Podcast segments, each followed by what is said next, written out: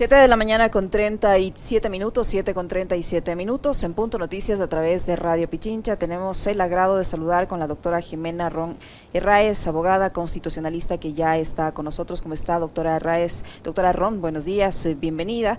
En las últimas horas, el Tribunal Contencioso Electoral también entró en la escena de esta disputa por la alcaldía de la ciudad. El Tribunal Contencioso Electoral emitió un documento en el que solicita a la Secretaría del Consejo Metropolitano de Quito que certifique una documentación referente a la notificación de sus disposiciones como ente electoral. El comunicado dice que, eh, la Secretaría del Consejo tiene dos días para el envío requerido. Eh, que ha sido solicitado por el Tribunal Contencioso Electoral. ¿Qué va a pasar una vez que ahora entre en escena en esta disputa el Tribunal Contencioso Electoral y cuando ya ha habido pues un pronunciamiento de la Corte Provincial de Justicia? ¿Cómo entender este enredo jurídico en el que está la Alcaldía de Quito? Buenos días, bienvenida. Buenos días, eh, muchísimas gracias por la invitación. Buenos días a todos los que nos escuchan. Quiero empezar diciendo que en efecto, eh, como se ha señalado, hay una paradoja jurídica en función de que existen dos sentencias, eh, la una del Tribunal Contencioso Electoral y la otra en el contexto de una acción de protección que van a señalar dos cosas distintas y contradictorias. Debo empezar señalando porque me parece que esto es, es, importantísimo, las dos son sentencias válidas, ¿no? Las sentencias cuentan con lo que se conoce como una presunción de legitimidad hasta no ser eh, eh, anuladas o dejadas sin efecto por, por, las instancias competentes, pero mientras eso no ocurra, las dos sentencias tienen esta presunción de legitimidad, es decir, de validez, y por tanto las dos deben ejecutarse. ¿Esto puede ocurrir dentro del país? Sí puede ocurrir, porque en nuestra administración de justicia, en nuestro sistema judicial, perdón, nosotros contamos con administraciones de justicia autónomas e independientes. Entonces, lo que sucedió en este caso específico es que el señor Yunda activó porque, porque de hecho es posible, una, un proceso mm, ordinario, de, bueno, bueno en, la, Administración de Justicia Electoral, señalando eh, los posibles eh, inconvenientes o vulneraciones que puedan ocurrir en la dimensión legal de lo que él está eh, señalando, y luego una, un proceso constitucional también en el que señala vulneraciones, pero ya en la dimensión constitucional del acto de remoción. Por eso es que estos dos, eh, estos dos actos estos dos actos jurisdiccionales son perfectamente válidos hasta que no ocurra, digamos, una no se deje sin efecto por la autoridad competente. ¿Quién es la autoridad competente en este caso? La, Corte Constitucional a través de la acción extraordinaria de protección. Entonces, a su pregunta, Alexis, de qué, qué, debe ocurrir ahora que entra el Tribunal Contencioso Electoral, básicamente siempre ha estado el Tribunal Contencioso Electoral dentro de este, de este embrollo jurídico. En el momento en que emite la sentencia, el Tribunal Contencioso Electoral, esa sentencia es una sentencia que debió haberse ejecutado y que de hecho se ejecutó, si bien 10 días nada más, pero se ejecutó. En el momento en que la Corte Provincial emite su sentencia o su fallo en el contexto de la acción de protección, esa sentencia también debe ejecutarse. Por eso es que digo yo que existe una paradoja jurídica en este momento. Buenos días, doctora, ¿cómo está? Eh, ¿Esa paradoja jurídica encuentra una contradicción en algún tema específico entre lo que dice el Tribunal Contencioso y lo que dice la Corte Provincial? Técnicamente no. ¿Por qué? Porque lo que hace, lo que hace la defensa del, del señor Yunda es señalar que el acto de remoción del alcalde pudo haber transgredido la dimensión legal del proceso, ¿no? En función de el número de votos, de la actuación del secretario general, de la actuación de, una concejal alterna. De la presencia de guarderas en la mesa eh, siendo el beneficiario.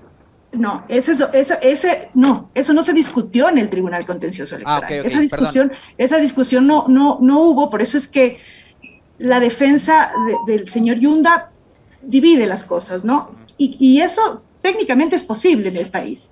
Entonces, esa discusión de, la, actuación del señor Guarderas, tanto en el informe de la comisión de mesa como en la decisión, e incluso antes en los pronunciamientos que dio en medios de comunicación, ese debate fue un debate a nivel de justicia constitucional, no a nivel de justicia electoral.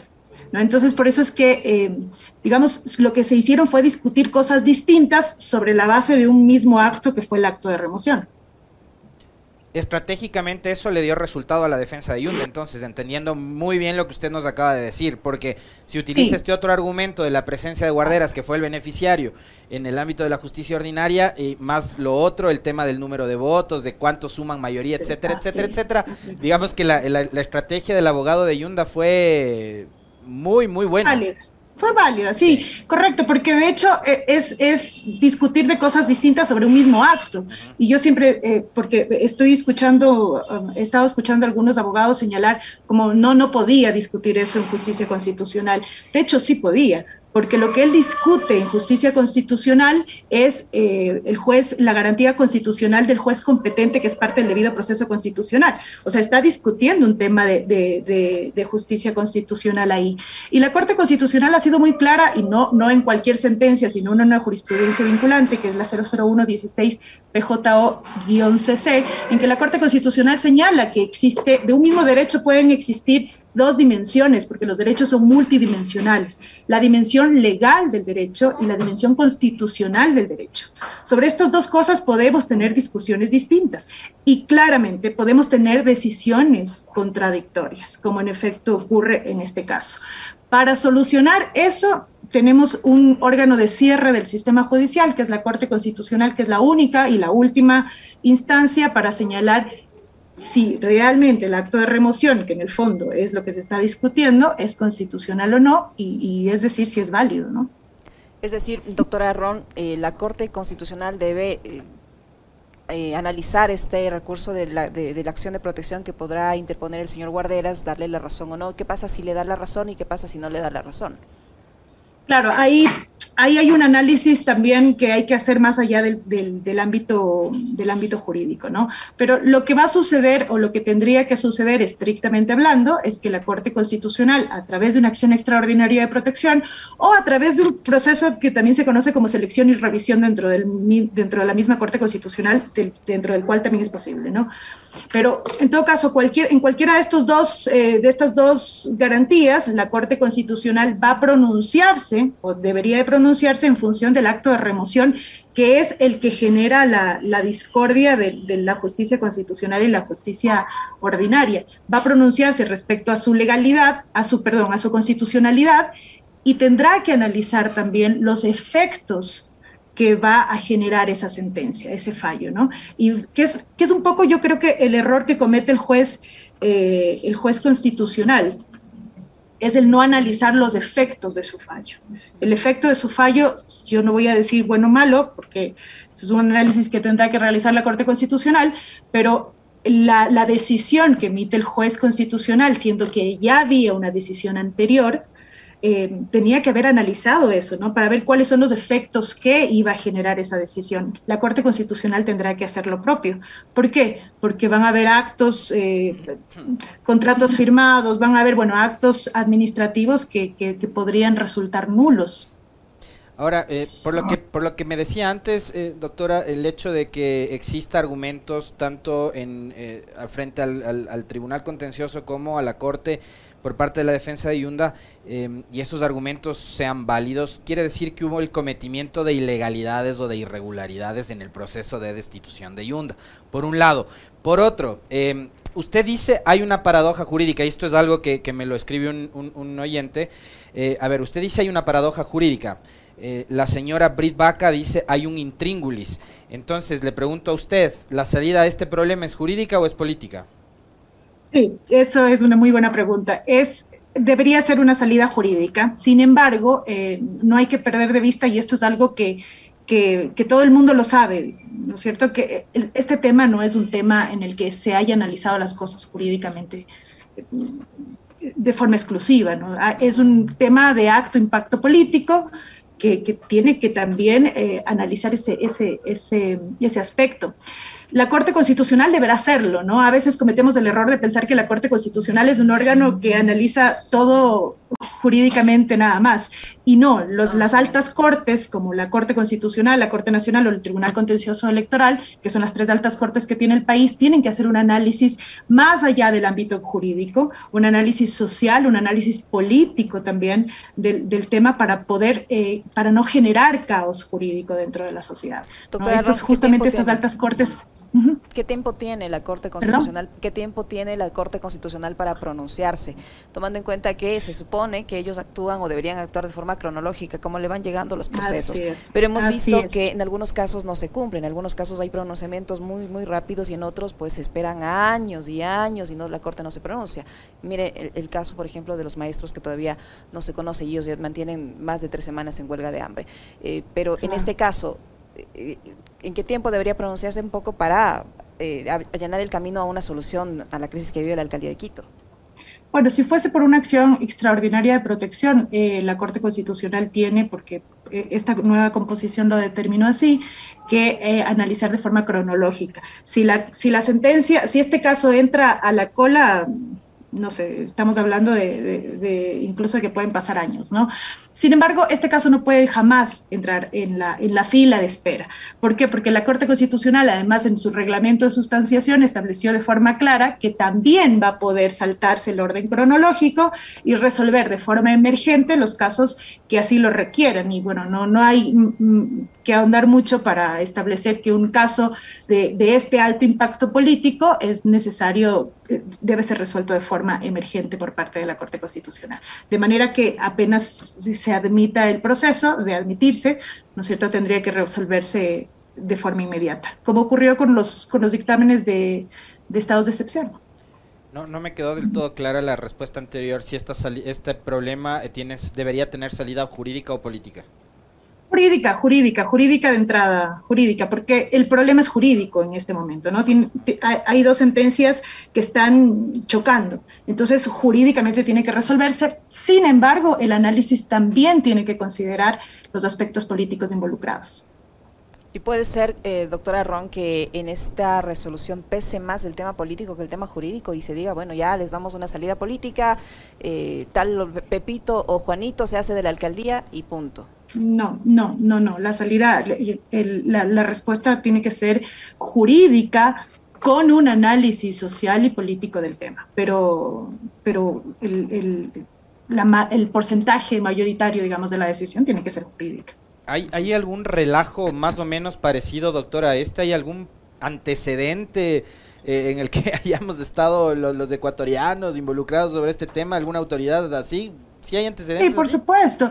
Las sentencias contradictorias, sí, no, de sentencias contradictorias. Ahora ya, ya involucrando el tema político, no que yo recuerde, pero de sentencias contradictorias, sí. De hecho, la misma Corte Constitucional tiene la primera jurisprudencia vinculante, que es la 00110 PJO-CC, en la que establece como prohibición que los jueces de garantías jurisdiccionales no generen sentencias contradictorias bajo incluso el apercibimiento de ser destituidos. ¿Por qué? Porque la, posibilidad de que existan sentencias contradictorias en un sistema judicial como el ecuatoriano, que es un sistema complejo, con cuatro administraciones de justicia autónomas e independientes, puede ocurrir. El problema es que el caso que ocurre en este momento, ¿no es cierto?, de dos sentencias contradictorias, tiene involucrado un componente político que además tiene involucrado un componente social, que es que el, país, eh, perdón, la ciudad de Quito en este momento no tenga claro quién es su alcalde.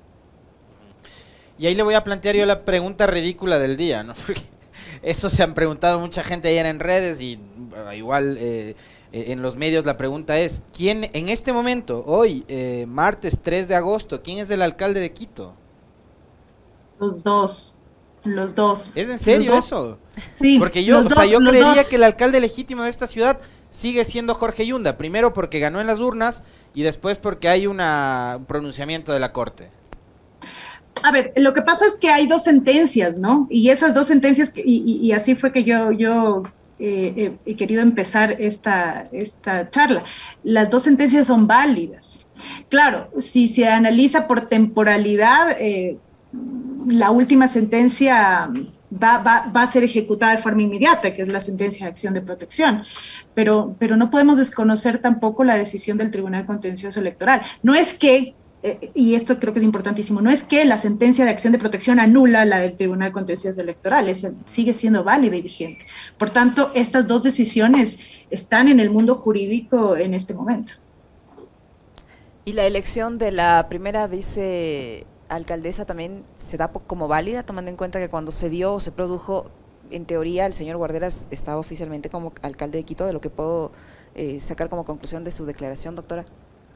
No, esta no, porque el, el análisis que hace eh, el, la Corte Provincial en la, y, la, y la jueza de primera instancia en la acción de protección, en el marco de la acción de protección, y el mismo Tribunal Contencioso Electoral, es sobre el acto de remoción del alcalde. O sea, no, lo que sucedió posteriormente con la vicealcaldesa ya, ya es un proceso autónomo distinto que, que para mí es válido en este momento y no está en conflicto. O sea, la señora Brit Baca es la primera vicealcaldesa. Ahora, la condición de Santiago Guarderas, ¿cuál, cuál es? Porque él antes de ser elegido alcalde era eh, el primer vicealcalde. Hoy ya no es más primer vicealcalde, antes era concejal. ¿Qué mismo es Guarderas si es que se ratifica que Yunda sigue siendo el alcalde? Claro, es que eso justamente es el análisis que tiene que hacer la Corte Constitucional, porque cuando una alta corte emite una decisión de esta, de esta dimensión, el análisis de la reparación integral que va a emitir en el caso que fuese pertinente, ¿no es cierto? Porque también podría decir que, eh, que, no hay vulneración, pero en el caso de que señale que hay una vulneración constitucional, en efecto, va a tener que reparar integralmente y esa reparación integral tiene que considerar todos estos bemoles que han surgido, eh, digamos, de forma, de forma aleatoria dentro del proceso de, remoción del alcalde, ¿no? De forma paralela, perdón. Entonces, la Corte Constitucional tiene que regularlo a través de la reparación integral para que no queden en el limbo. Y ahí Guarderas, a mí sí me queda la duda, o sea, Guarderas debería regresar, digamos que, a ver, pongámonos en un, en, un escenario hipotético, doctora. Eh, Yunda se queda como alcalde, ya, se, se sale él con, con la suya, se queda como alcalde. Eh, ¿Qué pasa con Guarderas? Guarderas regresa a ser vicealcalde, va a ser concejal, tiene que designar a su suplente, él ya perdió su cargo. ¿Sabe qué debería de pasar? Yo, yo digamos, si estuviese en, en, la defensa del, del, señor Yunda o del señor Guarderas, lo que debería suceder es que le piden una, una ampliación al juez de, de acción de protección, ¿no? A, la Corte Provincial, señalándole que pronúnciese qué pasa con esto de aquí. ¿Por qué? Porque su decisión genera la, la, la incorporación, el regreso del, del señor Yunda a la alcaldía, pero usted no se pronunció de qué pasa en este caso, ¿no? Que es, que es un poco lo que los jueces tienen que hacer, este análisis, este análisis de las consecuencias de su decisión. Entonces hay que preguntarle a través de, un recurso horizontal de ampliación a ver si hay posibilidad de que este juez lo resuelva hasta que la Corte Constitucional lo, lo, lo, lo analice y, lo, y decida. ¿Por qué? Porque van a pasar algunos días hasta que la Corte Constitucional eh, decida el tema. Eh, doctora Ron, eh, ¿qué tanto peso pueden tener estas denuncias que han presentado ayer una de estas dos eh, señoras que presentaron sus argumentos para iniciar este proceso de remoción y también del concejal Morales? ¿Qué peso pueden tener en la decisión de la Corte Constitucional? Yo sé que son instancias distintas, pero ¿tiene algo que ver? ¿Va de alguna forma a, a pesar en esa decisión o no? Ninguno, ninguno, ninguno en absoluto. ¿Por qué? Porque son temas autónomos, ¿no? El tema de la remoción eh, ya del alcalde, de la revocatoria del mandato, digamos, de, todo lo que se pueda hacer ya a nivel de, participación ciudadana respecto de los derechos políticos y ya, ya más bien de atacar el principio democrático. Eh, es, una discusión totalmente distinta de la discusión que va a tener la Corte eh, o, el análisis que va a tener la Corte en la acción de extraordinaria protección. Para decirlo más claro, ¿cuál es la cancha que va a marcar la Corte o que debería marcar la Corte Constitucional en la acción extraordinaria de protección? Si el acto de remoción del alcalde es constitucional o no. Entonces ahí ya no entra en ningún otro análisis por fuera de esa cancha trazada. ¿Y a, y a criterio suyo, el acto de remoción del señor Yunda es constitucional o no? Ah, hay que analizar, hay que analizar el, el, el, argumento que usa la defensa del señor Yunda y que de hecho fue la aceptada por los jueces de primera y de segunda instancia, es que se vulneró la garantía constitucional del juez competente, que es parte del debido proceso constitucional, ¿no? En el momento en, el que participa en la decisión eh, una persona en la decisión final, una persona que también participó en el informe de la comisión de mesa y que previamente dio, eh, algunos, algunos comentarios adversos en medios de comunicación. Entonces, ese hilo conductor es lo que, eh, lo que contamina el juez competente al juez competente y, y, eso en efecto es una vulneración al debido proceso. Ahora, desde mi perspectiva, yo diría, habría que analizar qué peso real tiene ese informe en la decisión final. ¿no? Eh, eh, que ese es el análisis que habría que hacer. ¿Ese informe realmente influye en la decisión final? Esa decisión, en la, ese informe en el que participa el señor Guarderas, genera una influencia lo suficientemente fuerte en la decisión final como para decir que realmente pudo inclinar la balanza hacia lo que él quería decidir, esa sería más o menos la discusión. Y, ahora que usted usted habla de, de, los niveles de influencia que pueden tener determinados informes o actores, le quiero preguntar, doctora, sobre eh, cuánto peso cree usted que tiene la influencia mediática en este tipo de casos, cuando vemos que hay un permanente linchamiento eh, a nivel de periodismo de opinión, de noticieros, etcétera, etcétera. Mucho, mucho. Ya, ya, ya si quieren mi, criterio técnico, el artículo 336 eh, me parece que es, bueno, el, artículo del COTAD que establece el procedimiento para la remoción configura, digamos, esta, esta posibilidad de que alguien participe de la comisión de mesa y paralelamente de la decisión. 336, sí. Es decir, esta posibilidad es legal, está en la ley. Y la ley tiene también lo que se conoce como la presunción de constitucionalidad, de manera que la posibilidad de que alguien participe, eh, un concejal participe del informe de la comisión de mesa y después de la, de la decisión final, en este momento es legal y, y si es legal es constitucional el problema que yo veo realmente es el previo, ¿no? Es, estas, realmente estos comentarios que tiene o estos pronunciamientos que tiene el, vicealcalde, bueno, el señor Guarderas, en, función de, señalar su descontento con la, gestión del alcalde antes de elaborar el informe y antes de decidir. Esto de aquí yo creo que en efecto fue un error muy grave del señor Guarderas. No debió haberlo hecho si él sabía que iba a participar o que potencialmente podía participar en este proceso. Entonces, esto de aquí sí puede contaminar un poco el, el, el, la, la, decisión de él. ¿no? En, en, en, idioma, en idioma jurídico y en el ámbito jurídico eso es lo que se llama prevaricar. Más o menos. Anticipar criterio. Bueno, sí, sí, una, una especie de anticipación de criterios. Una, o no, no sé si anticipación de criterios sería lo, lo correcto, sino más bien es, es ya tener una, una, un criterio subjetivo sobre algo que lo, de lo que yo tengo que decidir de manera objetiva. Ese sería más o menos el, el problema.